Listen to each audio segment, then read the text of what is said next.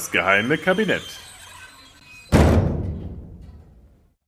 Hallo und herzlich willkommen zu einer kleinen Überraschungsfolge vom geheimen Kabinett. Denn exakt heute wird diese kleine Show ein Jahr alt.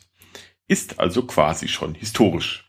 Und um dies zu feiern, dachte ich, produziere ich mal schnell eine Quick and Dirty Folge zwischendurch, damit ihr mitfahren könnt. Also quasi ein Geburtstagskuchen für die Ohren. Heute also mit dem Stab des Pharao. Es ist schon erstaunlich, wie schnell Dinge abhanden kommen. Ich selbst kann ein Lied davon singen. Brillen, Schlüssel, Freundinnen. Und offenbar passiert das auch mit Penissen. Da passt man einmal nicht auf und schwupps ist es weg. So war es ja auch schon beim besten Stück von Napoleon, ist die erste Folge, und beim berühmtesten Ägypter aller Zeiten ebenso. Beim Pharao Tutanchamun.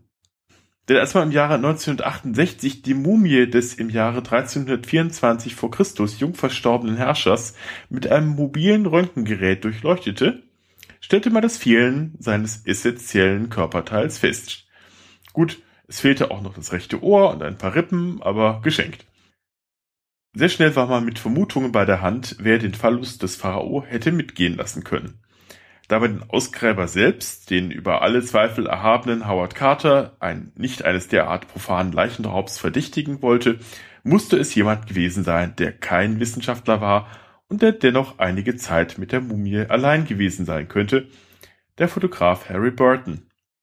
Denn auf den Aufnahmen von 1924 war noch alles zu sehen – nur Burton war danach noch einige Zeit mit der Mumie unbeobachtet alleine gewesen. War die illegale Trophäe vielleicht auch der Grund für seinen Tod und für den Fluch des Pharao? Diese Theorie lässt sich nun nicht erhärten.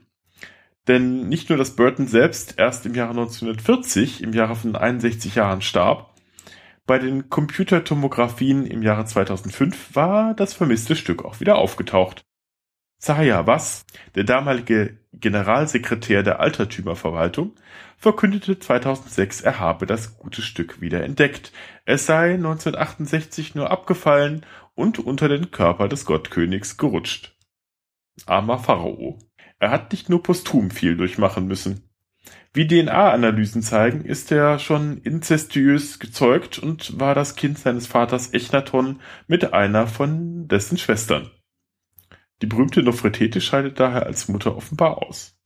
Die Folge dieser inzestiösen Verbindung waren vermutlich hormonelle Störungen beim jungen Pharao, die zu einer leichten bis mittelschweren Skoliose, einer Rückgratverkrümmung, geführt hatte.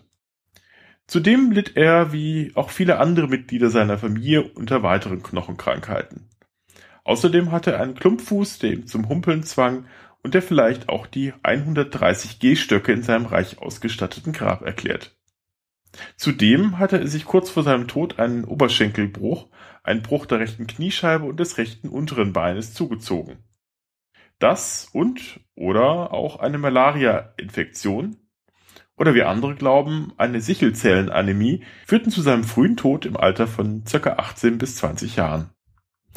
Womöglich fehlte daher auch die Zeit für den Bau einer eigenen großen Grabkammer, so dass er, wie der britische Ägyptologe Nicholas Reeves gerade vermutet, im Grab seiner Stiefmutter Nofretete bestattet worden sein könnte. Dass man zu diesem Zweck teilweise für ihn ausgeräumt und durch Vermauerung vom Grabmal ihres Stiefsohns abgetrennt haben könnte. Er vermutet, dass hinter der Einwand des Pharaonengrabs der Durchgang zum immer noch unberührten Grab der berühmten Pharaonengattin verborgen liegen könnte. Wenn das tatsächlich stimmen sollte, und das ist noch nicht mal so unplausibel, könnte sich der Fund des Grabes der Nofretete als noch spektakulärer als das ihres Stiefsohns Tutanchamun herausstellen. Apropos Stellen. Bei der Untersuchung des wiedergefundenen königlichen Zepters stellte sich noch eine Überraschung heraus. Das Körperteil wurde so von den antiken Mumifizierern behandelt, dass es im 90-Grad-Winkel in den Himmel wies. Dafür fehlte dem Pharao das Herz. Dieses hielt man normalerweise eigentlich nicht für besonders wichtig, denn anders als Leber, Lunge, Magen und Gedärme beließ man es im zu mumifizierenden Körper, während man die wichtiger erachteten Organe in eigene Gefäße, die sogenannten Kanopen, steckte. Dies sollte den Toten vor Hunger und Durst im Jenseits schützen. Die Ägyptologin Salima Ikram nimmt an, dass man bei Tutanchamun eine besondere Grabsymbolik als Zeichen gegen die religiöse Ketzerei seines Vaters setzen wollte. Echnaton hatte nämlich mit den alten Göttern gebrochen, die polytheistische Götterwelt durch eine monotheistische mit dem Sonnengott Aton ersetzt und war aus der uralten Hauptstadt Ägyptens in eine neu errichtete Stadt Tel el Amarna ausgezogen der Sohn Tutanchamun sollte nun nach dem Tod Echnatons den alten Glauben wieder errichten. Die Art der Balsamierung erinnert, so die Ägyptologin, an den Kult des Osiris, der von seinem Bruder Set zerstückelt und an Einzelteilen begraben worden sei. Dabei sei der Penis verloren gegangen, und als Osiris Frau Isis ihn wieder zusammenfügte, soll sie das fehlende Körperteil durch einen goldenen Phallus ersetzt haben. Da nun auch die Hautfarbe des toten Gottes schwarz war, soll auch Tutanchamuns Körper mit einer schwarzen, dickflüssigen Masse umgeben worden sein.